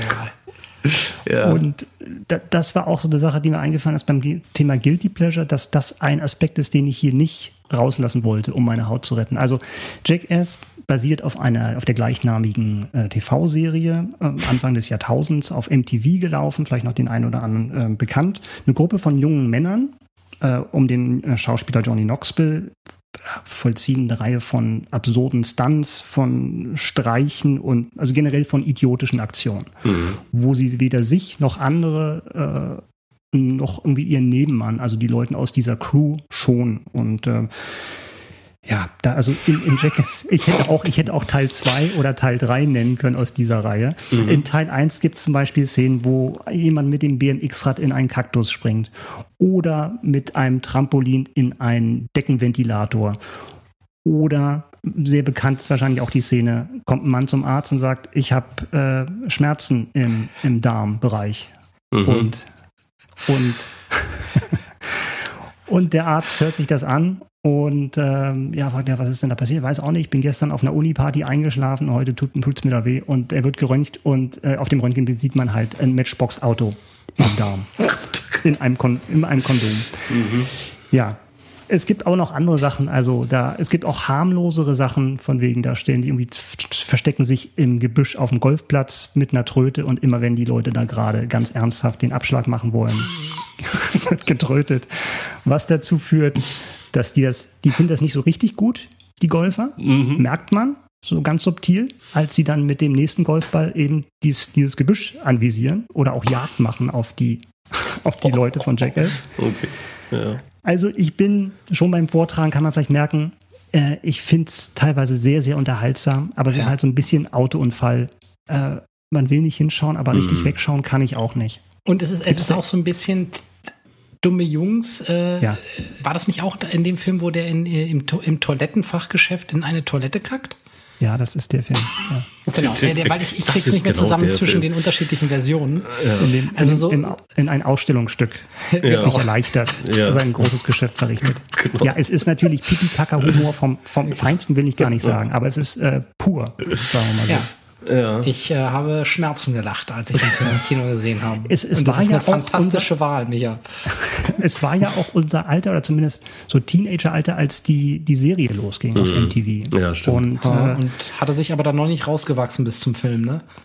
Hatte sich nicht mhm. rausgewachsen. Es war jetzt auch nichts, also vielleicht zu meiner Ehrenrettung, das war jetzt auch nichts, wo ich gesagt habe, boah, der läuft Donnerstag an, da bin ich doch gleich in der ersten Vorstellung im Kino. Das hat sich dann so ergeben. Mhm. Bin da irgendwie reingerutscht über, über lineares Fernsehen oder was auch immer. Ja, aber es ist, es ist primitiv und es ist infantil, das kann man auf alle Fälle sagen. Und ich, ja, manchmal bleibt einem auch das, das Lachen im Halse stecken, insbesondere wenn halt andere Leute da reingezogen werden, ne? mhm. die halt eben nicht den Vorsatz haben, sich da zu verletzen oder irgendwie nur zum Spaß der Zuschauer irgendwelche dummen Aktionen zu machen. Und ja, ich bin nicht stolz drauf. Das, da trifft, glaube ich, Guilty Pleasure tatsächlich zu. Also bei allen anderen, glaube ich, kann man immer so sagen von, ja, das ist kein großer Film oder sowas, aber es hat halt so einen gewissen Reiz, zumindest manche Sachen davon. Also manche mhm. Sachen gehen auch echt zu weit. Da ist es dann auch nicht mehr lustig. Und ich muss zugeben, dass sich mein Verhältnis zu dem Film oder zu diesem Phänomen Jackass auch so ein bisschen verändert hat, nachdem ich so diese Nachgeschichte äh, mhm. mitbekommen habe, eben, dass Leute da wirklich Schmerzmittel genommen haben, um das überhaupt durchzustehen. Also das war schon alles freiwillig, aber es gab natürlich auch so eine Gruppendynamik. Mhm. Dass es da schwierig ist, sich da rauszunehmen. Also Micha, jetzt sind wir aus meiner Sicht ich finde den Film super, ähm, klasse Wahl hier an dem Punkt angekommen. Den würde ich beim ersten Date jetzt auch nicht erwähnen. als mein persönliches Sondern lieber Jackass, lieber Jackass 3D, meinst du, das kommt besser an? genau. Ja, aber dann, dann hat doch dieser Podcast schon seine Aufgabe, finde ich, erfüllt. Wenn, ja. wenn Björn jetzt auch sagen könnte, ja, das ist doch ein Guilty Pleasure wenn das gelungen ist, dann, dann haben wir, glaube ich, schon ganz gut äh, den, den, den, den ultimativen Guilty Pleasure-Film gefunden. Dann haben wir die Welt heute ein Stückchen besser gemacht. so kann man das aussagen. Mit diesem Jackass, der Film. Ja, ja, sehr schön. Ja, es ist, es ist, ähm, es ist, es ist eigentlich ein bisschen traurig. Aber es, es funktioniert bei mir. Ja. Das, ja. Also heute, heute ist ja. ja alles erlaubt. Also Guilty Pleasure, ne? Ja. Wir, wir, haben, wir, haben, wir haben im Vorfeld gesagt, äh, es ist bedarf einer gewissen Fallhöhe. Die, die haben wir jetzt über ein Jahr mühsam aufgebaut. Ähm, heute zu, mit zu, einem Film genau, alles kaputt gemacht. Alles, alles eingerissen. Genau. Arsch eingerissen, was Richtig. aufgebaut hast. So sieht das aus, ja. Nein, aber äh, trotz, trotzdem eine schöne Wahl. Die passt äh, wie selbige auf Eimer. Ja, also es ist wirklich auch ja dadurch auch ein bisschen in die Schlagzeilen geraten, wenn ich das noch kurz sagen darf, in die Schlagzeilen geraten, weil es auch Nachahmungseffekte gab, was auch wieder dazu beigetragen hat, dass mein meine Beziehung zu diesem Phänomen noch ein bisschen problematischer wurde. Mhm. Wenn dann irgendwelche Zuschauer dann irgendwie Sachen selber einsenden, gibt es einen Warnhinweis, ist die Frage, inwieweit dieser Warnhinweis was bringt, aber ja, mhm. es ist ein, äh, kein leichtes Thema, aber wenn ich dann wieder sehe, wie, wie Johnny Knoxville sich einen Mietwagen leiht und damit ein, ein Stock-Car-Race fährt und dann ein paar Stunden den gleichen Wagen zurückbringt, dann ist es wieder ja, oder, oder auch schön, wo sie, wo sie Völkerball mit Medizinbällen spielen, in völliger Dunkelheit. Oh Gott. ja. So ja, aber ich glaube, mein Favorit ist trotzdem noch Stevo, einer aus der Crew, der sich auf der Ladefläche eines Jeeps tätowieren lässt, während er über eine Buckelpiste fährt. Oh Gott. oh Mann, mir tut schon alles weh beim Zuhören. Das ist ja allein, allein die Ideen überhaupt auf die ja. unterschiedlichen Ideen zu kommen, ist ja schon einfach nur. Das stimmt. Ja. Übrigens, einer der Ideengeber ist, ist Spike Jones, ne? also anerkannter mhm. Oscar-prämierter Regisseur von Her zum Beispiel oder von Being John Malkovich. Stimmt, ja. ja. Trau traurig. Ja, aber das war es von meiner Seite aus. Ja. Von Johnny Castle zu Johnny Knoxville. Was für eine Brücke genau. hier wieder. Welcher Johnny kommt jetzt Welcher bei Johnny? Björn? Ich habe mich selber übersprungen. Das, oh, ist mir, das, ist mir, eben gerade aufgefallen. Ich habe mich selber übersprungen, weil ich habe natürlich ganz viel zu meiner Nummer 1 eben erzählt, aber ich habe meine Nummer 2 gar nicht genannt. Also, ich glaube, die ganze, ganze Folge ist damit ungültig. Ja, muss mal begonnen werden. Dann mache ich jetzt hier Stopp und äh, nein. Also ich, dann, dann, dann, dann schiebe ich jetzt mal meine Nummer 2 dazwischen und dann könnt, könnt, ihr den Rest äh, unter euch ausmachen. Wir springen jetzt mal ein paar Jahre äh, zurück und zwar ins Jahr 1981. Diese Jahreszahl ist wichtig, weil wenn ich den Titel gleich nenne, dann würden die jüngeren Zuhörer sagen, ah, das ist ja der und der. Nee, nee, ich meine sozusagen das Original. Und die Rede mhm. ist vom Kampf der Titanen. Ja, das ist, ähm, ja, wer, wer die modernere Fassung kennt, äh, also es, es, wird, es hat sich inhaltlich nicht so wahnsinnig viel geändert, weil es geht ähm, um die griechische Mythologie, denn Protagonist ist niemand Geringeres als der Held Perseus, Sohn des Zeus. Und ich weiß gar nicht, von wann ist die neuere Fassung? 2010, 2011, irgendwie sowas? Sowas in dem Dreh. Sowas, sowas um die Kante, ne? Hm. Ähm, also, äh, und, und ich habe ich hab überlegt, eine inhaltliche Zusammenfassung des Films, das ist, ähm, das ist schwierig. Also, ähm, zumal die, die hält sich nur lose an die Perseus-Sage aus, aus der griechischen Mythologie und es würde jetzt in kürzester Zeit in einer totalen Namensschlacht ausarten, wenn ich jetzt versuchen würde, irgendwo den Plot zusammenzufassen. Um es kurz zu machen, es geht um Wesen, im Wesentlichen um Macht- und Rachespielchen von griechischen Göttern und um die Schicksale ihrer irdischen Vertreter und Abkömmlinge, sage ich mal. Der Held Perseus verliebt sich im Laufe der Geschichte in die hübsche Andromeda, muss Rätsel lösen, muss Prüfungen bestehen, ähm, Herausforderungen gegenübertreten, um sie ähm, nicht nur für sich zu gewinnen, sondern auch zu retten ähm, aus den Fängen von, von bösen Fabelwesen, sage ich jetzt mal. Aber letzten Endes sind es die, die Ränkespielchen der Götter, die dazu führen, dass Andromeda dem Kraken, also einem riesigen Seeungeheuer, geopfert werden soll. Das kann Perseus natürlich nicht auf sich sitzen lassen und ähm, muss sie halt erneut retten. Und dafür muss Perseus nichts Geringeres gelingen, als die Medusa zu finden, sie zu enthaupten, da nur der gefährliche, versteinernde Blick der Medusa diesen Titanen bezwingen kann. So, das jetzt mal so ganz, ganz grob und schnell zusammengefasst. Wie gesagt, da sind sehr, sehr viele ähm, Namen im Spiel, seien es nun Götter, seien es Halbgötter, seien es ähm, Helden und, und, und Anti-Helden. Und warum Guilty Pleasure? Der Film der hat, sagen wir mal, nicht ganz so berauschende 6,9 Punkte auf IMDb und gerade mal einen Metascore von 59, wen das interessiert. Also soll andeuten, der Film ist jetzt auch kein absoluter äh, Blockbuster. War es äh, damals, glaube ich, nicht so richtig und äh, heute wäre das erst recht nicht, weil jeder, der sich das gerade jetzt versucht hat, so ein bisschen vorzustellen, was ich da erzählt habe, also mit Seeungeheuer und dann gibt es natürlich auch ähm, Pegasus, das fliegende Pferd, auch wenn es da eigentlich gar nicht so richtig in die Perseus-Sage gehört, aber egal. Also ähm, es gibt allerlei ähm, äh, göttliche äh, Geschichten und mythische Geschichten und jeder, der jetzt aufwendige Tricktechniken und Effekte erwartet, den kann ich schon jetzt enttäuschen. Manch, manche Sachen sehen heutzutage einfach komplett albern aus. Der Film ist, arbeitet sehr, sehr viel mit Stop-Motion-Technik. Das war 1981 noch ziemlich angesagt und auch die Jahrzehnte davor war diese Technik geradezu wegweisend. Ähm, und das wurde auch gemacht von Ray Harryhausen, der absoluter, ähm, ja, ich weiß nicht, ob er Pionier war, aber er war auf jeden Fall sehr, sehr hoch angesehen für, für diese damals wegweisende Technik, war aber auch zugleich sein letzter Film. Also wahrscheinlich war das ähm, dann in den 80ern dann auch irgendwann ein Auslaufmodell. Guilty Pleasure. Ähm, ich habe auch diesen Film vor einigen Monaten mal wieder gesehen und festgestellt, ja, das sieht heutzutage komplett albern aus.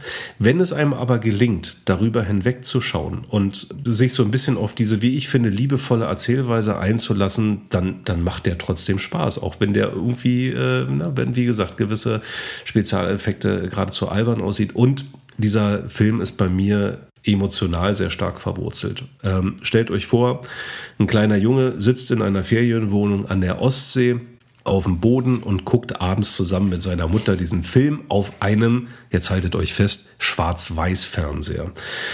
Und trotzdem, ich habe diese Szene, das ist wirklich sehr lange her, äh, irgendwann in den 80ern, als er dann im linearen Fernsehen mal ausgestrahlt worden ist, ich habe diese Szene sehr, sehr gut im Kopf. Ich habe das sehr, sehr präsent und ich weiß noch, wie trotz kleinem Schwarz-Weiß-Fernseher, wie furchteinflößend ich diese Figuren da teilweise fand, wie spannend ich diese Geschichte fand, wie aufregend das alles war, diese ganzen Abenteuer, die da ähm, erlebt worden sind.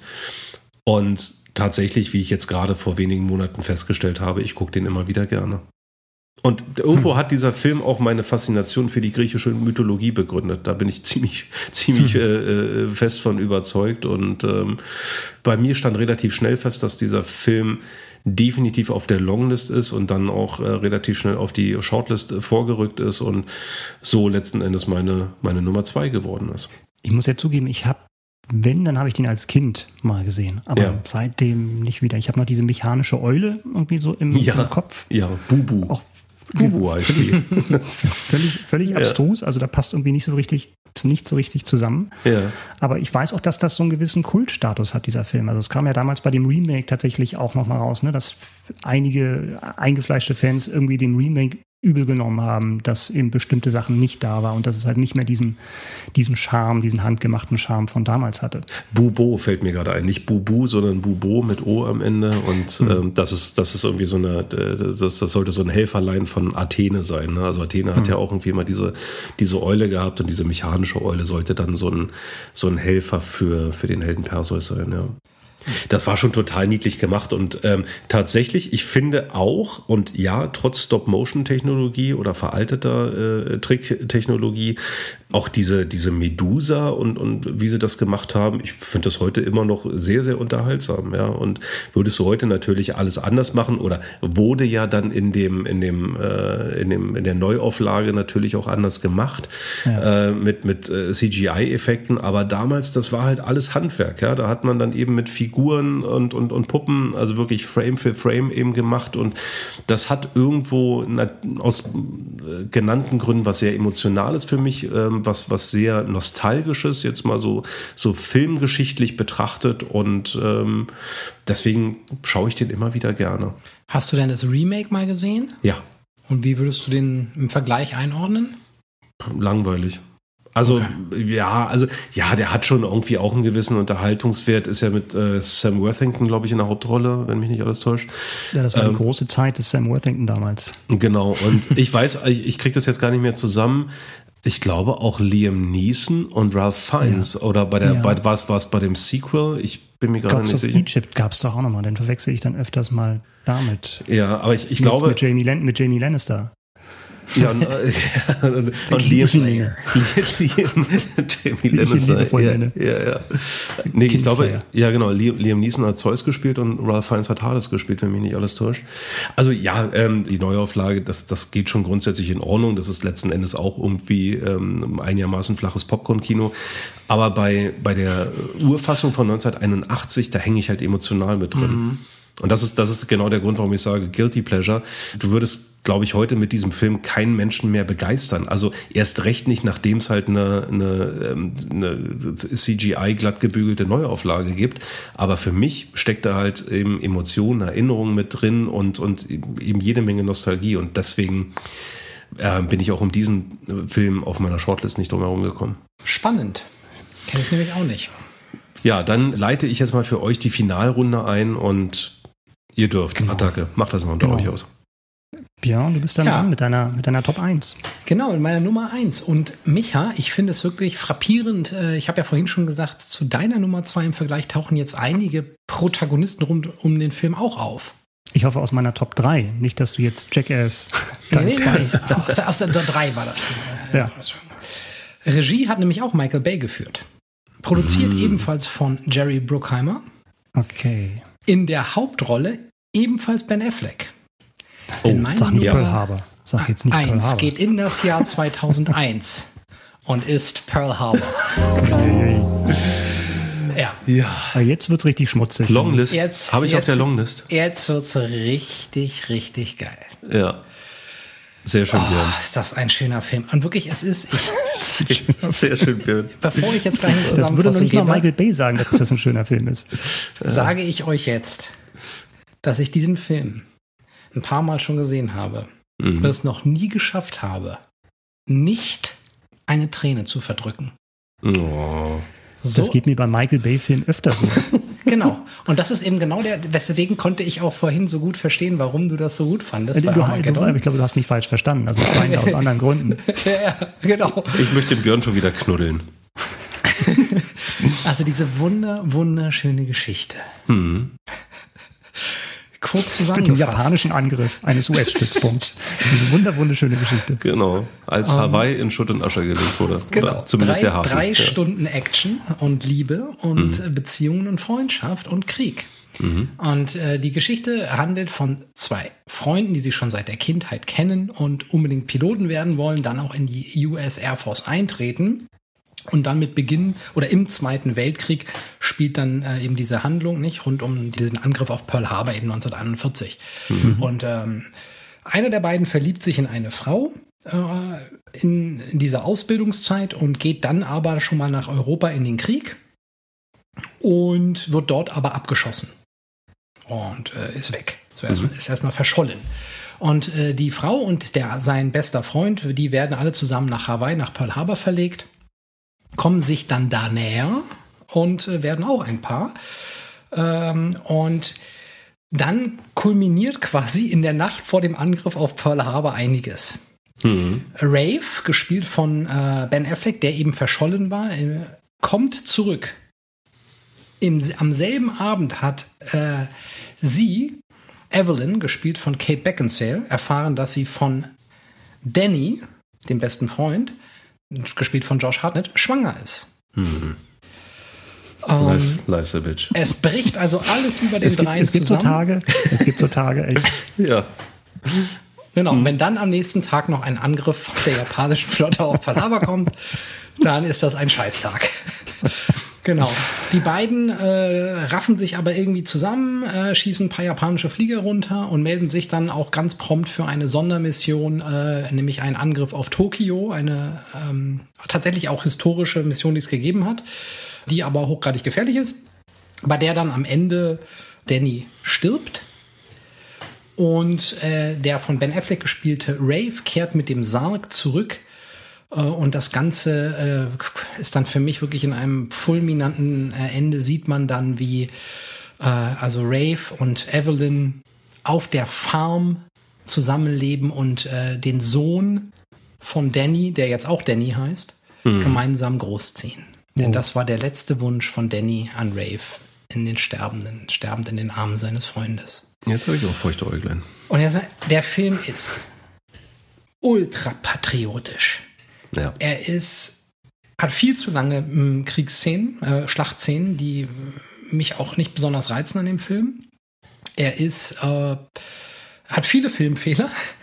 Er ist schmalzig, übertriebene Geschlechterklischees. Äh, also man könnte ganz viele Dinge daran kritisieren. Die Story ist auch nicht besonders originell. Also auch das haben wir schon gehabt. Und all das ist mir völlig egal, weil ich, wie gesagt, einfach emotional voll berührt werde davon. Mhm. Ähm, Hans Zimmer, ja, äh, geile Musik dazu und einfach mehrfach äh, in diesen ein, in diesen Szenen wirklich es nicht mehr schaffe, die Träne nicht zu verdrücken. Und auch überraschend äh, gute Besetzung in den Nebenrollen darf man ja auch nicht vergessen. Stimmt. Ja, Cuba Gooding Jr., ne? Alec hm. Baldwin, John Voight, ja. ähm, ähm, ähm, ähm, Dan Aykroyd. Dan, Dan Aykroyd hat eine kleine Nebenrolle, fällt mir gerade noch ein. Jennifer Garner fällt mir noch ein. Also ja, ist schon. Alias. Ja, schon, schon äh, beachtlich, wer da sich so die Ehre gegeben hat. Ich muss ja. mal gestehen, ich habe den, glaube ich, nie ganz gesehen. Und hm. ich weiß es nicht, ob es jetzt wirklich an den, ja, ich weiß, ähm, ob es jetzt wirklich an diesen langen Kriegsszenen waren. Also hat mich auch von Anfang an nicht so sehr angesprochen, weil es dann sogar noch patriotischer war als bei, ja. bei Armageddon oder bei, na, vielleicht nicht so patriotisch wie bei Independence Day. Aber das war schon irgendwie so, so ein Abturner für mich. Aber es ist interessant zu hören, dass du, dass du das trotzdem, ähm, dass du trotzdem sagst, das ist ein guter Film oder der für dich funktioniert, weil das ist ja dann wirklich auch wieder ein, ein Zeichen für, für Handwerk, dass du bestimmte Konstellationen ja. herstellst und dann eben diese emotionale Reaktion beim Zuschauer erreichen kannst. Mhm. Und, und ich kann das sogar, dass das das Witzige oder was das, das Interessante für mich so ist, ich bin eigentlich sehr sensibel gegenüber diesem Überpatriotismus. Mhm. Uh, und vor allem, wenn dann Japaner Deutsch oder wenn das alles so in Schwarz-Weiß dargestellt wird. Mhm. Und sogar bei, bei guten Filmen finde ich es manchmal abtönend. Mhm. Und hier ist es mir völlig egal, weil allein diese Love Story für mich so im Zentrum steht und mich so fesselt ähm, und ich da so mitschwinge, dass das für mich das A und O ist. Mhm. Michael Bay zum zweiten Mal platziert. Ja. Also auch das, ich, Björn, ich habe den auf der Longlist, ohne, ohne Scheiß. Also ähm, Micha, ich glaube, wir denken alle, wir, wir denken beide an denselben äh, Songtext, ne? Äh, Pearl Harbor Sucks und äh, Ben Affleck ich dachte, needs acting. Faith Hill. nee, ben, ben Affleck needs Acting School. Das, Ey, das äh, finde ich übrigens. Ich, er ist nominiert in der Goldenen Himbeere gewesen für schlechtester Film, schlechteste Regie, schlechtestes Drehbuch, schlechtestes ja. alles. Ja. Und unter anderem ist Ben Affleck nominiert worden und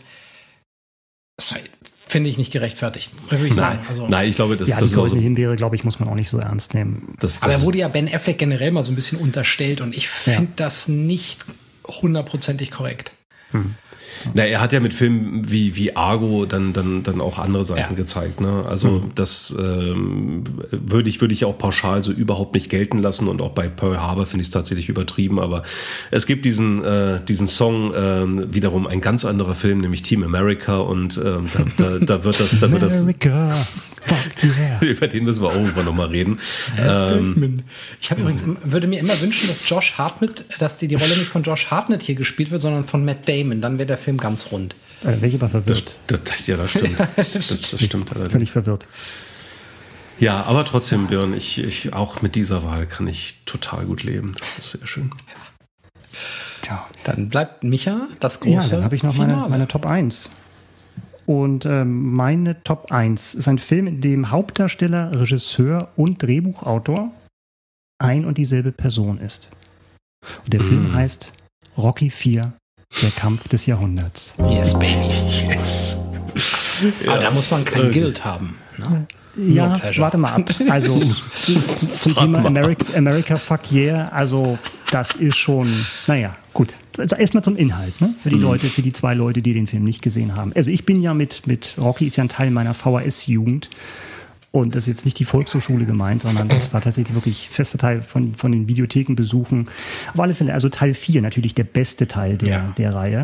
Äh, Rocky ist Weltmeister, Boxweltmeister, gespielt von Stallone und kriegt eine Anfrage von einem russischen Amateurboxer genannt äh, namens Ivan Drago, äh, gespielt von Dolph Lundgren.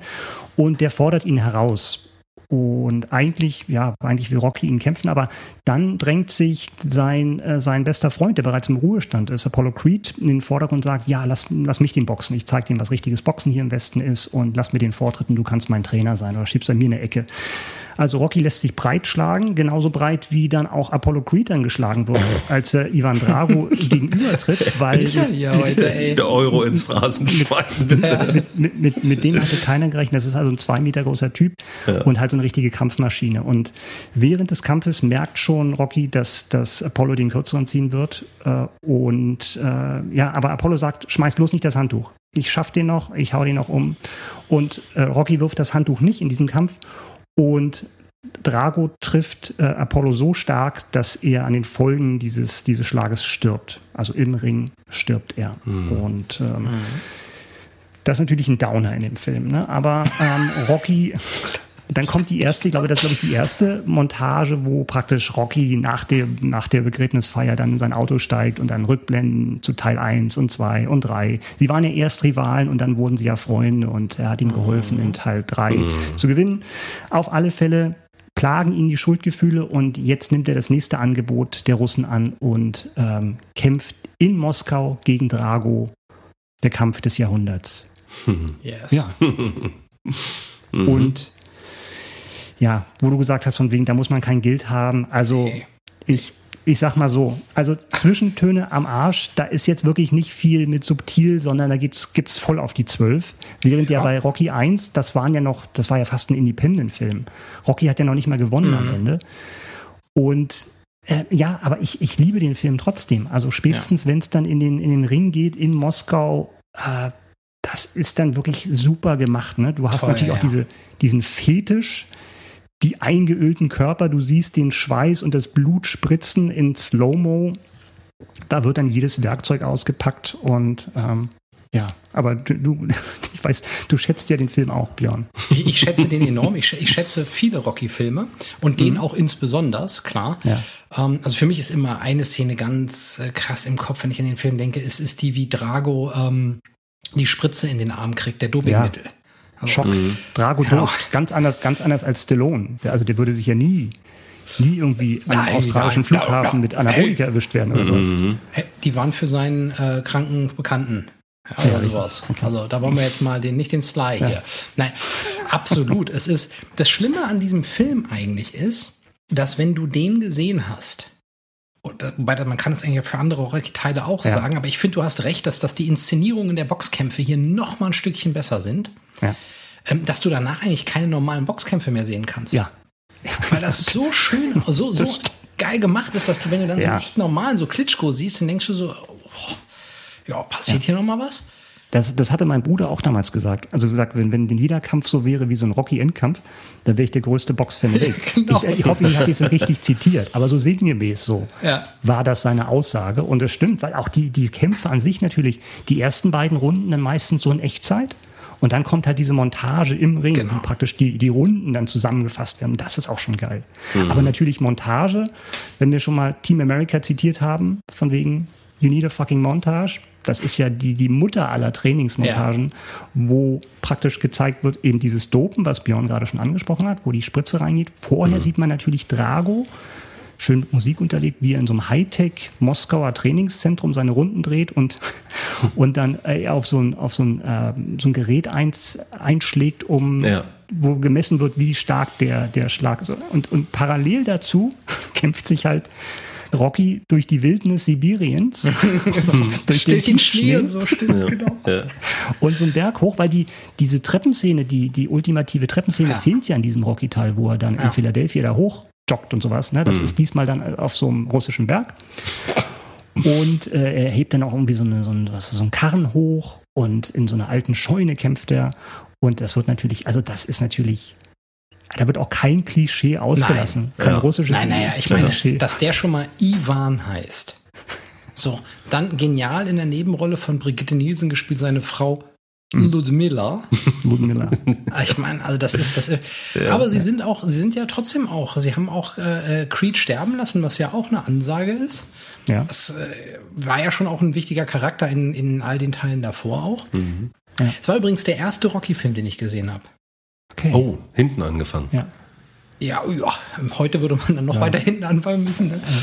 Aber ja, nee, genau, weil das, äh, ich weiß gar nicht warum, aber das, aus irgendeinem Grund war es der erste und von dann, da an bin ich dann mit eins sozusagen nochmal, hab nochmal nachgelegt. Mhm. Das war so mein erster Rocky-Eindruck und deswegen steht er bei mir auch ganz besonders oben auf der Skala. Aber klar, dieser ganze kalte Krieg, äh, der da im, im Boxkampf auch nochmal ausgetragen wird. Ja. Ist natürlich also an, an, an Plattitüden und Klischeehaftigkeit überhaupt nicht mehr zu überbieten. Ja, so also das zum einen, aber die, was, was mich immer wieder kriegt, sind halt diese Kampfszenen und die Trainingssequenzen, ja. aber auch natürlich diese emotionale Konstellation. Ne? Also diese mhm. Schuldgefühle, die ihn eigentlich dazu treiben, diesen, diesen Kampf überhaupt anzunehmen, dieses, mhm. diese Einladung nach Moskau, wo du nie weißt, was passiert. Ja. Also wir reden ja von Mitte der 80er, als, die, äh, als der eiserne Vorhang noch bestand. Und hm. eben eher getrieben durch seine, durch seine Schuldgefühle, dass er seinen Freund hat sterben lassen, weil er nicht früh genug eingegriffen hat. Das ist ja der Motivator. Und dann verzeihe ich natürlich auch solche unsterblichen Dialogzeilen wie von wegen, wenn er mich besiegen will, muss er mich im Ring umbringen. Und solche Sachen. Oder mhm. wenn Ivan Drago sagt, wenn er tot ist, ist er tot. Darauf musst du erstmal kommen. Ja. Absolut. Großartige Dialoge. Ja, also das ist, da, da gebe ich dir auch voll und ganz recht. Das ist natürlich, wenn man so, da, da muss man jetzt ein bisschen intellektuellen Abstand zu gewinnen. Aber bei allen Rocky, bei den meisten so Rocky-Teilen. Oder gar nicht erst haben. Hm. Genau, äh, gar nicht erst haben ist am besten. Äh, bei allem, also natürlich, die Boxästhetik steht ganz oben, aber hm. dennoch gelingt es bei nahezu allen Rockies irgendwie auch die inneren Kämpfe ja. immer gut zu transportieren. Und das macht's besonders. Es ist nicht nur ein geiler Boxschnitt, sondern es sind dieser innere Kampf, den, den, ähm, den die, vor allem die Charaktere von Sylvester Stallone, also die Rocky dann mit sich selbst ausficht und ja. ähm, die sind gut transportiert und da fühlt man mit.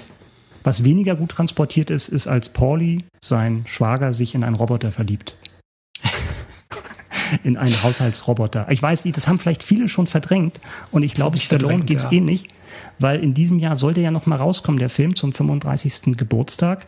Und er will diesen ganzen Subplot mit diesem Haushaltsroboter, der Pauli schöne Augen macht und er sich dann praktisch verliebt in diesen Roboter, will er komplett rausschneiden. Und da der Film insgesamt nur 91 Minuten hat, bin ich mal gespannt, ob da was Neues dazukommt oder ob der noch kürzer wird. Also die Nebenhandlung habe ich auch vergessen, muss ich sagen. Aber ja, es ist, es ist auch das wirklich... Selbst, das ist so ein Selbstschutzmechanismus ja, ja, deines Gehirns. Das, das glaube ich auch. Das glaube ich auch. Da ist, äh, funktioniert mein Gehirn, glaube ich, ganz gut. Aber es ist auch eine halbe Ewigkeit her, dass ich den Film gesehen habe. Ja. ja Ein würdiger Abschluss. Ja, Sehr schön. Wunderbar abgerundet, Micha. Sehr schön. Ja, und dann können wir eigentlich zum Feedback kommen. Das können wir Daniel, gerne machen. Das hast du denn was vorbereitet? Ja, also ich habe ich hab was vorbereitet beziehungsweise rausgesucht, weil unser treuer Hörer Maximilian, schöne Grüße an der Stelle, hat uns einige Sachen geschrieben und deswegen muss ich jetzt mal in einem Abwasch kurz äh, durch die letzten Folgen durchspringen. Hm. Nur mal schnell angerissen. Wir haben ja vor einigen Folgen über die Oscar-Fehlentscheidung gesprochen und da haben wir aus seiner Sicht vergessen, Bill Skarsgård für seine äh, Performance als S, also als Terrorclown äh, äh, zu, zu nennen der nach seiner wow. Meinung Tim Curry definitiv in den Schatten gestellt hat. Und dafür hätte er Daniel Day-Lewis in der seidene Faden rausgeschmissen. Er hat leider keine äh, Jahreszahlen dazu geschrieben. Das kann ich jetzt äh, mhm. gerade nicht sagen, aber wir können das in etwa zeitlich eingrenzen. Dann, von dem Film hat er mir schon mal berichtet, das letzte Einhorn mit dem großartigen Soundtrack, der hätte dabei sein müssen. Ähm, dafür ähm, hätte er The First Time It Happens aus die große Muppet-Sause rausgeschmissen, weil er das hätte ich wahrscheinlich schon wegen des Titels gemacht. Das ähm, klingt so, als ob man es rausschmeißen kann. Und auch bei einem Film, den ich, äh, wo, wo, ich weiß, dass, dass er den gut findet, äh, das wäre dann Cloud Atlas und da hätte er das beste Make-up und Kostüme, eine Kategorie, die wir gar nicht besprochen hatten, ähm, ähm, nominiert und dafür Les Miserables rausgeschmissen. Ähm, das liegt, glaube ich, daran, dass er wirklich ein sehr, sehr großer Fan von diesem Film Cloud Atlas ist. Dann hat er noch mhm. kurz auch unsere ähm, ESC-Songs kommentiert und für ihn wäre definitiv Conchita Wurst mit Rise Like a Phoenix dabei gewesen. Und die, wie wir sie auch angesprochen hatten, die liebe Lena mit Satellite, aber der Nachsatz von ihm, weil das Kindheit für mich ist, der hat mich dann innerlich wieder weinen lassen. ähm, gemerkt, dass uns dann doch so ein paar Jahre trennen, aber äh, so eine Altersfreigabe für den Podcast. trotzdem wunderschönes Feedback und last but not least seine Top 3 der 90er finde ich sehr, sehr schön, seine Auswahl, nämlich Jurassic Park, der ähm, definitiv auch auf meiner Longlist gewesen ist. Dann Pleasantville mit Tobey Maguire und Reese Witherspoon und auf Platz 1 wäre bei ihm Wild Things gewesen, das Psychospiel zwischen Neve Campbell, Matt Dillon und Denise Richards. Also auch eine tolle, eine tolle Auswahl. Vielen Dank an Maximilian. Was mich gerade auch gewundert hat, trotz seines jungen Alters, äh, hat es ja gerade Lena erwähnt, dass er dann auch so eine Sachen wie das letzte Einhorn drauf hat. Das finde ich dann schon erstaunlich. Und ja unterstützenswert. Das, und da, da, sieht man mal, wie, Zeit, wie zeitlos äh, Zeichentrickfilme sein können. Ne? Das stimmt. Er läuft ja. auch jedes Mal zu Weihnachten immer noch, glaube ich. Das war ja irgendwie jahrzehntelang so ein Klassiker irgendwie ja. bei RTL 2. Die nächste, ja. die nächste Weihnachtstradition. Oha. Oh, Ende, Ende, Ende, nächsten Monats äh, gibt es Lebkuchen. Äh, Ende diesen Monats, Ende August gibt es Lebkuchen. Ja, endlich. endlich wieder. Endlich. Ja. Boah, der Sommer Fre ja, freut sich dein Bruder Micha, oder? Eher auf die Weihnachtsmusik im, so, im Supermarkt. Okay. Ja. Genau. ja, aber vielen Dank, Maximilian, für das Feedback. Also generell vielen Dank an die, an die Mails, die wir bekommen. Äh, schickt uns gerne weiter Mails an meldung.dreipod.de. Gerne aber auch, also wenn ihr uns auch noch einen Gefallen tun wollt, äh, wir kriegen ja viele tolle Zuschriften. Verbindet das gerne mit einer Wertung bei Apple Podcasts. Jede Wertung hilft uns da, dass noch mehr Leute auf den Podcast aufmerksam werden. Und ja, wir freuen uns einfach da äh, noch, bewertet zu werden. Noch besser zu werden. Uns noch, noch mehr reinzuhängen. Genau. Noch mehr dahin zu gehen, wo es weh tut. Noch mehr Guilty ja. Pleasure, noch mehr Peinlichkeiten, noch mehr Schamgefühle zu offenbaren vor euch. Oder da, wo es richtig schön ist, zum Beispiel bei der Folge im nächsten Monat. Hm. Da würden manche Daniel, Leute wahrscheinlich auch sagen, dass das was mit Guilty Pleasure zu tun haben könnte. Nein, nein, das glaube ich nicht. Manche. Wer, wer, von euch beiden möchte dann sagen, was wir beim nächsten Mal machen? Nächstes Mal beschäftigen wir uns mit unseren Top 3 Star Trek Episoden. Mm. Also wir gucken uns alle Franchises von Star Trek an, die Serien, nicht die Filme, und werden aus diesem riesigen Universum, aus diesem Potpourri unsere Top 3 Folgen nominieren. Für alle Trekkies also das Highlight des Jahres. Absolut. Ist ja ohnehin eine unterschätzte Serie. Total. Star Trek. Ja.